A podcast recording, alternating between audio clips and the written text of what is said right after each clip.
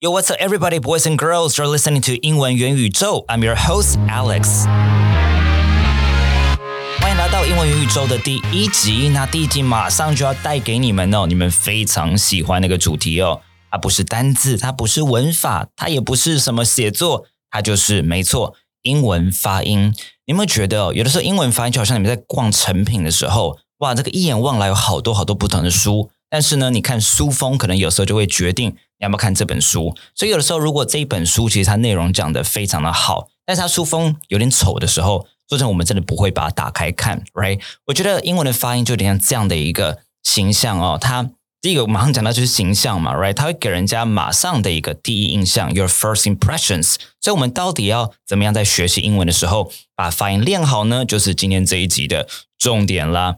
那我一开始想要先讲一件事情哦，就是。学任何的东西都一定有两个面向哦，一个面向叫做 nature，那 nature 来讲的就是呢，有些人可能天生就有一些天赋，有没有？你发现有些人特别会煮菜啊，有些人特别会算数学，有没有？会理工的人有个理工的头脑啊，那有些人就是艺术天分比较好，那你会说有些人可能美感比较好，所以一定会有这个 nature 的成分。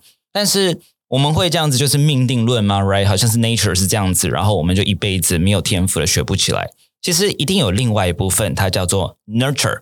那 nurture 的部分呢，就是我们可以学起来的部分哦。那所以有的时候，我相信你看一些音乐的选秀节目啊，或者是歌手那种选秀节目的时候，你会发现，哎，有一些歌手很奇怪哦，就是他们非常非常会唱英文歌，然后都会把英文歌唱得非常非常的到地，非常非常的到位哦。可是实际上呢，你如果真的问他，你用英文跟他讲话的时候，他不见得他英文讲得很好哦。有的时候不见得英文发音一定也是特别的漂亮哦。那很奇怪，就是他可能对于这个语音是比较有天赋的。那的确啊，很多人都说哇，这个学习英文是不是可以培养天赋呢？的确，语音天赋算是这个英语语言天赋其中一环哦。那英文我们叫做 phonetic coding ability，但是也不用气馁。你如果觉得说这里不是特别有语音天赋，那通常有时候伴随着你可能去前柜啊、新据点唱歌的时候，你比较容易走音这件事情。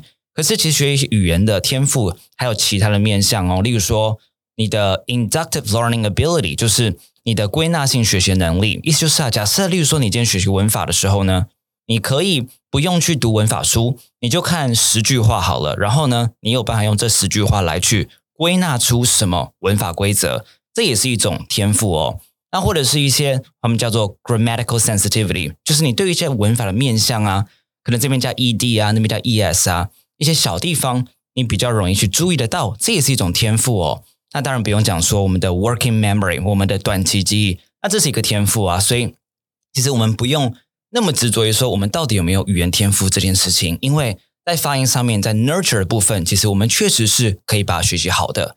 那我就想跟你们分享一个故事哦。我不知道听众知不知道，我可我在大学的时候，我其实是去日本早稻田大学念书的。那那时候因为我是台湾人嘛，那所以呢，第一年、第二年的时候呢，就是学校规定一定有必修英文啊，对不起，是必修日文哦，一定要上日文课。那好了，我就记得在大一的时候，我有特别选修一堂，就是除了必修日文课之外，我特别选修一堂课叫做 Japanese Pronunciation 日文的发音这堂课哦。那特别的，他是一个韩国的博士教的哦，他刚好就在早稻田大学拿了，就是好像是 Japanese Linguistics。的博士吧，然后他就来教我们日文的发音这样子。那我每次都会跟我的学生分享的就是哦，那堂课应该算是我在学习日文里面受用最多的。那很特别一件事情就是，我受用最多的日文课不是日本人教的，反而是韩国人教的。我觉得有两个原因哦，一个就是因为那个韩国人他跟我一样，他日文不是他的母语，所以他能够从零开始把它学的那么好，接近像母语人士一样，代表他知道一些方法。那他有办法系统性的去做教学，那再来就是呢，他会比较了解我的问题在哪里。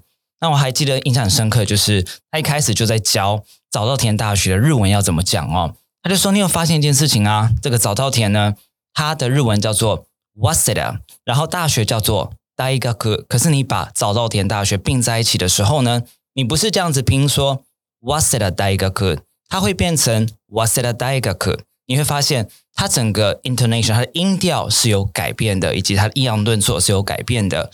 然后在那堂课里头啊，他就很系统性的教我们各式各样在日文里头的一些发音规则。那我就的确有注意到，哦，我在上完整堂课以后呢，那时候我在跟日本的朋友在居酒屋喝酒的时候，他们就跟我讲说，好像我的发音真的有进步。所以后来我就发现说，其实发音这个东西的确是可以系统性用后天去学习的，只要我们知道怎么训练它。因为，在今天的 podcast 当中呢，我就会跟你用三个切角来去思考，我们到底要怎么学习发音哦。好，准备好了吗？那我们第一个切角来喽。第一个切角叫做，我们可以从 micro 的层面。那 micro 的层面就是比较小的层面，你会发现有的时候就是一个字的一个小小的母音啊，或小小的子音啊的上面的训练。那对于这个台湾人来讲呢，就是我们在母音上面要特别特别注意，因为台湾人我们在这个 a a 哎这种声音上面是比较弱一点点的。就你像日本人呢，你们可能都知道日本人在哪部分会比较弱一点，就是在 l 跟 r 的区别，对不对？因为像日文他们就是拉里鲁雷罗这样子的声音，他们没有这种 r 的声音，所以我印象很深刻。在我第一个硕士的时候，在滨州大学，我有个日本的教授哦，那个日本人教授呢，其实你会说。他没有受过系统性的学习跟训练嘛？不太可能哦，因为他其实整个硕士在 UCLA 念，然后他大他博士在 Stanford 念的，然后来到了宾州大学，他现在已经是正教授了，然后还是 Director，他还嫁给一个这个美国人，所以你可以看到他基本上每一天都浸泡在这个英文当中，也每一天都在讲英文。我还记得印象很深刻，就是以前在课堂上的时候呢，他还是会说 Can you repeat？好，Can you repeat？你知道他要讲是 Can you repeat，而不是 Can you repeat？但没办法，因为他的那个日文口音哦，以及日文腔会变成这个 repeat，那所以会是这种一个一个小小的一个音上面的状况啊，我们要做练习，所以我们可以从 micro 上面去做训练。那 micro 上面如果出了问题的话呢，有些可能会造成误会，那有一些可能不见得会造成误会。那特别是造成误会的，我们要特别小心一点点哦。那不会误会的像是什么呢？我举个例子哦。你们以前讲的控制或是确认，你们可能都喜欢讲 control 或者 confirm。可是你知道前面那个 c o n 这个母音其实要发是 con，所以应该是 control confirm。所以 confirmation 而不是 confirmation，它不会有康那么重的声音，它是 confirm。但说真的，你如果把 confirm 念成 confirm，其实人家还是听得懂。或是一样的，我们讲这个球鞋啊，那个慢跑鞋。New Balance，你说你念成 New Balance，好，其实人家还是听得懂。如果上下文很清楚知道你在讲鞋子的话，但这个也就是一个比较 micro 的部分。那有些人在意，有些人不在意这个部分，我倒是觉得还好。但是有一些部分呢，就是比较容易，真的会有一些误会的。像是我自己的名字 Alex，我注意到有的时候，很多时候台湾人在念这个字的时候，我会觉得在念的是 Alice，好，这变成女生的名字了，对不对？所以。一个是 Alex，一个是 Alice，其实差一点点，可能就会有点听不太到，或者是会有一点产生误会喽。那我觉得还有另外一个就是重音上面，大家可能要注意一下哦。什么是重音？像是我举个例子啦，假设呢一个方法或者一个 solution，我们说它有没有效，或是我们说哇这个疫苗打下去有没有效？那个效度呢？啊，英文名词叫做 efficacy。好，你们可以学习一下，efficacy 是 e f f i c a c y。E f f i c a c y efficacy，那这时候如果你把重音放错，你念成 efficacy，可能人家就会完全听不懂你在说什么。类似的啦，可能说十年，十年 ten years，这个有一个字叫做 decade，如果你讲成 decade，可能意思就会真的搞混哦。那所以呢，你会看看到这个小地方呢，其实有的时候就可能是重音上面的差别，有时候可能是母音上面差别，有时候可能是子音或是这个字的尾巴。举个例子。Cost 跟 cause 这两个字，一个是造成，一个是 cost c o s t，它会花费人多少钱？如果当动词的话，这个差一点点，可是有的时候在句子里头也会产生误会。但是还是当然了，要看一下你的职场或者你在使用的一个 workplace，他们有没有那么注重这个？因为我举个例子，像我有个学生，他在联发科当这个资深的 PM，他就跟我说：“王老师，你知道吗？这个我们公司在讲这个。” Threshold 这个字的时候呢，我们都要讲 threshold，而且你如果不讲 threshold，这个主管反而会听不懂，所以所有工程师都讲 threshold，你反而自己讲的 threshold 讲那么标准，可能人家听不懂。那我说，但当然，如果在这个状况之下呢，你就可能必须真的也只能跟着说 threshold，那你心里要知道，真的正确念法应该是 threshold 才是正确的。OK，那到底要怎么学习 micro，对不对？我讲出了一些现象啊。一般大部分我们在学习的时候，或是你碰到老师在教学的时候，会常使用的一个东西叫做 minimal pairs。那 minimal pair 是什么意思呢？它就是两个字哦。那这两个字呢，它只有最小的语音单位的一个差别而已。然后呢，去练习区分它们。所以我举个例子啦，可能像是 test 跟 taste，这就是一个典型的 minimal pair。好，因为它只有母音上面的一个差别，其他地方都是一模一样的。一个是 test 测试，一个是 taste 去品尝。那你还可以想到什么字呢？例如说 sad 就是这个说的过去式 s a i d，或者是呢 sad 好 s a d 沮丧的，对不对？好，或是类似像是 fit 好跟 feet 好，一个是 f i t fit，一个是 f e e t feet。那这三个 pairs 就是典型的 minimal pairs。那 minimal pairs 可以去哪里练习呢？好，一开始我想先介绍一个网站，它叫做 EFLnet，你们可以稍微去 Google 一下，它叫做 EFLnet。那在上面呢，你可以找一个地方，它叫做 Sound Contrast。那 Sound Contrast 里头呢，好，它就会有很多很多这样的一个 minimal pairs。先做考试哦，就你可以先听完以后呢，它还会有考试。例如说考试的时候，第一题它就会播 feet。然后你就要打勾，到底是 F I T 还是 F E E T？那你说很奇怪啦，为什么他你选呢？为什么他你先听呢？这不是练练习发音吗？对不对？那主要原因是因为哦，在大多的发音的研究里头，都认为一件事情就是呢，perception comes before production，就是呢，我们在真的能够 being able to produce it correctly 之前呢，我们可能要先能够认得出来它们的差别是什么。好。那这边我们认得出来差别是什么之后呢？你们就可以再去另外一个 app，它叫做 Elsa Speak。好，E L S A Speak，Elsa Speak，在手机上面的 app，你们可以去 download 哦。然后里头呢，它基本上是很多地方在玩游戏的感觉。然后它里面有的 AI 建制 AI 的系统，所以你是可以把你自己声音录进去，然后它会用 AI 的那个 data pool 去探测。For example，假设你今天练习发的字叫做 feet，好了。然后你真的念 feet，它会帮你录音，然后还马上给你一个 percentage，就是例如说六十八好了，那代表说百分之六十八像是母语人士所讲的，那就可以慢慢去调啦。这是你在家里面的时候，你没有人帮你纠正的时候的一个蛮好的练习方式。不过 Elsa Speak 它其实有一个小小的缺点了，不过它的优点当然还是比较多，就是因为它都是用 AI 后面的那个资料库再去判定你的发音嘛，所以呢，有的时候你可能只会学到真的是比较比较那种。standard 或是真的是比较不是在口语当中，有时候会有一些连音小音状况的，这个是它可能没有办法去处理的。所以我举个例子啦，像是完完全全的这个字，嗯，你慢慢念会念很标准，可叫 totally，totally。可是呢，你会发现美国人在讲的时候，他们很常会说 totally，totally。那这是你说 totally 的时候呢，他分数可能只会给你什么百分之七十八之类的，因为他觉得你把 totally 念成了 totally。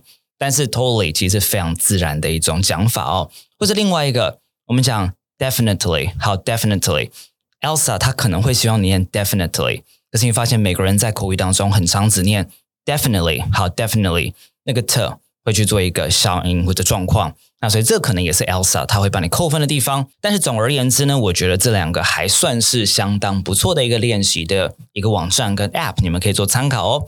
那另外一个就是 meso 比较中层的阶段了。我们稍微脱离了一个一个小小的母音，一个小小的一个子音的一个学习以后呢，那我们来看一下什么叫 meso。meso 其实很多时候它比较包含的是像三个字啊，或是三到五个字啊，怎么样把它连在一起念，会比较符合我们要的重音啊，或是我们要的 intonation 等等的哦。我举个例子啦，这个复合名词不知道大家有没有听过？复合名词常常就长了两个名词绑在一起的。好，我举个例子，像是 supermarket，好，它是 super 加上 market，它不过这边是形容词加上名词啦。好，有的时候是形容词加名词，有时候是名词加名词，不太一定哦。这边的 supermarket，我是不是念的是 supermarket？很像是那种有没有滑雪场？有没有就是一个大斜坡？所以我整个念的是 supermarket，而不是 supermarket。我不是这样念，我是 supermarket。那或者是呢？我今天如果问你说，So who is your favorite YouTuber？我说 YouTuber，我不是说 YouTuber。好，因为 you 加上 tuber，所以两个字绑在一起变成了 YouTuber，对不对？或是问你自己有没有经营一个 YouTube channel？我也是念 YouTube channel，我不是念 YouTube channel，right？OK，这是一种啊复合名词的一个重音的一个转变哦。那再来呢？呃，很多你们可能有学过的，就是依我看来，你们会说 In my opinion。你会发现，其实美国人或英国人他们比较常讲的是 in my opinion，好，in my opinion，他们反而是把重音放在 my 这个字上面，所以你应该念的是 in my opinion。啊，或者是呢，你们跟别人问好的时候呢，你们不是说 How are you？不是这样子说 How are you？应该说 How are you？How are you？你会发现我还是把重音放在第二个字 How are you？所以不管是 in my opinion 还是 How are you？你会发现，哎，我如果我们这个音调上面呢，也可以跟他们一样讲 in my opinion，而不是 in my opinion，你会发现听起来就是会比较到底一点点。那我再举个例子啦，你们有没有听过一个惯用法叫做 Tell me about it？Tell me about it。你会发现我的声音一样是这样子往下滑的，往下走的，对不对？那什么时候可以用 Tell me about it？人家如果今天跟你讲一件事情，然后你同意他，当然是不好的事情哦。例如说，在七八月的台湾台北街头呢，你觉得哇好热哦，然后你朋友说 Gosh, it's really humid and hot 这样子，然后你想要说对啊，我也觉得，你就可以说 Tell me about it，啊，超级超级的热，超级超级的潮湿。OK，好，Tell me about it，All right，好。那这个也是，你如果把它讲成 "Tell me about it"，那意思就会有点转变。All right，好，那再给你一个 method 的，就是 For example，假设你们可能学过，现在完成式 I have never been there。For example，I have never been there，我没有去过那边。但是呢，母语人士真的在讲话的时候呢，他们可能比较快一点点，他就会说 I've never been there，I've never been there。所以这边的 I have 变成了 I've，对不对？所以同样类似的啊，我说他已经完成他的作业喽。你说的是 she's finished her homework, she's finished her homework，而不是 she has finished her homework。母语人士正在讲话的时候，不会把重点放在那个 has 或者是 have 上面，除非他真的想要去做强调哦。那这就是在 macro 的层面啦。那你说什么是 macro 的层面呢？macro 层面其实就是总体上面你的情绪到底有没有符合你所讲的东西的情绪。那我举个例子哦，假设你今天吃了一个好千层蛋糕，好了，你朋友做给你千层蛋糕。让你觉得哇，真的好好吃。那你要说的就是，Oh my God, this is really good, right? This is really good. This is really delicious. 你要你的情绪哦，You have to sound like it。你不能说好吃，然后你说 This is really good。 right？好像是真的好吃还是假的好吃，不太知道，right？或者说，假设你今天呢，you got invited to give a TED talk，你今天人家邀请你去给个 TED talk，and you're talking about your passion，在谈你的热情哦。那 by the way，热情这个是 passion 哦，也是蛮多台湾人的造门哦。很多时候你们会把它发成 patience，会发成这个耐性哦。那假设你今天上台呢，你总不可能 talk about，you know，like for example。嗯，Hello everyone. Today I would like to talk about my passion. 嗯，my passion is 你不能这样讲话嘛，right? You need to sound like it. 所以 you will sound like you're really passionate about something. 那这个就是 macro 的部分了。好，那所以呢，学习发音其实我们可以从这三个角度哦。好，我们再复习一次。从 micro 就是比较小的一个母音，最小语音单位。 好，小的子音或者是啊我们的字尾的特啊的啊有没有发好这种哦？然后 meso 呢，我们处理可能是两个字到五个字之间左右的一个单位哦。那 macro 它就是一个整体性喽。好，那另外我最后想要特别谈一件事情哦，就是 accent 跟 pronunciation 这件事情。我其实有时候觉得 accent 是没有关系的，为什么呢？你们可以去看那个 Netflix，Netflix 有一部剧叫做这个 Parisian Agency，还蛮好看的。就是嗯，他们就是一家族，然后在巴黎做这个房地产。然后我最近看了他们第二季，那第二季呢，他们得到一个机会，跟这个英国最大的一个房地产商的一个蛮厉害的一个男子，这个你可以说合作这样子，那导致于说他们要讲英文，对不对？就一段呢，就是那个 family 里面的大哥呢，他的英文就是法国腔非常非常的重哦。但法国腔非常重这件事情呢，其实你会觉得说，他们会不会很 care 这件事情呢？我跟你讲，有的是法国人哦，他们还反而想要保留他们的法国腔，因为那个 French accent 对于他们来讲，那是一个 identity。所以我觉得有时候我们在学习英文的时候呢，有些人会很 care 这个台湾腔、台湾腔哦。但是我就觉得说，台湾腔其实某种程度是我们的一个 Taiwanese identity，所以。不需要说一定要把它去你的歼灭或铲除或者看得很负面的东西，除非你真的很希望完完全听起来 sound like a native speaker of English，那那个 accent 可能会是重要的。但是我觉得更重要的是，大家把重点放在我们这个 pronunciation 上面，就是我们那一些发音到底会不会影响到别人对我们的理解，或者会不会造成 misunderstanding 啊误会，甚至是 miscommunication，就是沟通不成，我觉得会比较重要一点点，比那个 accent 还要重要哦。那我举个例子哦，我就再举个例子给你听。呃，有一次呢，我到这个 Louis Vuitton，Louis Vuitton 就是 LV 这个牌子呢，去挑香水。然后呢，因为夏天快到了嘛，然后那时候我就想说，哦，我就在网络上先查好了，有两个名字的香水，一个叫做 Afternoon Swim，一个叫 On the Beach。好，这两个都已经查好了。那原本去之前呢，我原本其实比较想要买这个 On the Beach。那结果呢？啊，一个店员啊就来啦，就跟我介绍各式各样的香水啊，然后最后那当然就是让我比较这个 Afternoon Swim 跟 On the Beach 嘛。但是就好死不死呢，但是我要先说，那个店员其实人非常好，服务非常好哦。但是他刚好在介绍的时候呢，他就一直跟我讲。On the beach，哈，on the beach。然后我就是边听边觉得说，好像这一罐香水不太对，好像我喷上去就变成一个 bitch 一样，或是 will become really bitchy。所以我后来我真没有办法，我太受到这个 spine 的影响了。我后来就买了 Afternoon Swim。所以当然了，我最后还是买了，没有因此变成说你知道他掉了这个单之类的。但是我讲说，在这种精品业哦，或在这种比较专业的状况之下，我觉得其实。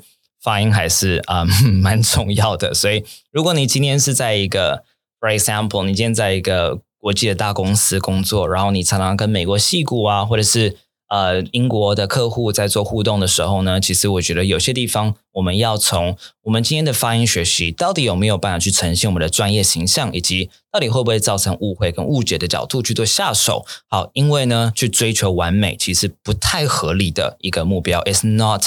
Realistic，OK，那所以呢，回到最源头的，我们讲过，学习任何东西都有 nature 跟 nurture 两个部分。那我们也可以看，其实人生当中有很多东西是我们可以控制的，what we can control，以及呢，what we can't control，我们没有办法控制的。那嗯，我很喜欢的一个心理学家叫做 Angela Duckworth，他就说啦，其实很多的 world class athletes 以及 world class performers。focus on things they can control, not things that are beyond their control。他们会专注在他们可控制的事情上面， 而不是他们没有办法控制的事情上面。那我觉得，呃，不不管今天第一集学习发音，还是后面我们讲到学习到智慧啊，学到口说啊，学习到文法啊，我觉得都是一样的精神哦。好，那希望你们喜欢今天的内容。如果你想要今天的 podcast 讲义的话呢？你只要在 Instagram 的动态帮我分享 Podcast 一小段内容，再 tag 我的 Instagram 叫做 Alex Wan English，我就会寄给你喽。好了，那我们下周见吧，See you next week，拜拜。